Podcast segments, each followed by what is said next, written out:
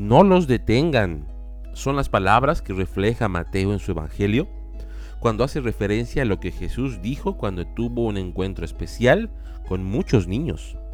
Mateo cita en el capítulo 19 lo siguiente. Cierto día algunos padres llevaron a sus niños a Jesús para que pusiera sus manos sobre ellos y orara por ellos. Pero los discípulos regañaron a los padres por molestar a Jesús.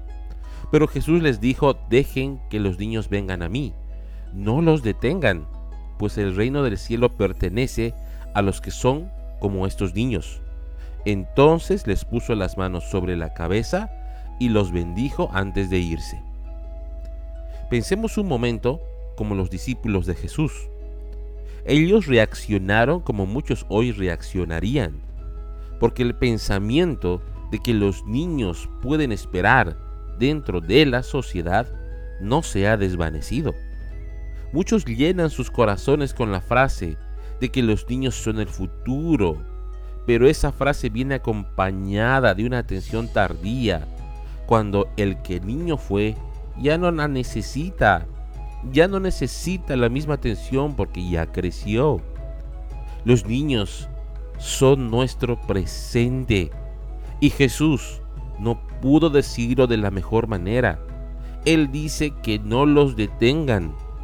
Ese imperativo llega a sus discípulos, que en algún momento fueron niños y también padres. Ese no los detengan contiene mucha, pero mucha atención a los niños.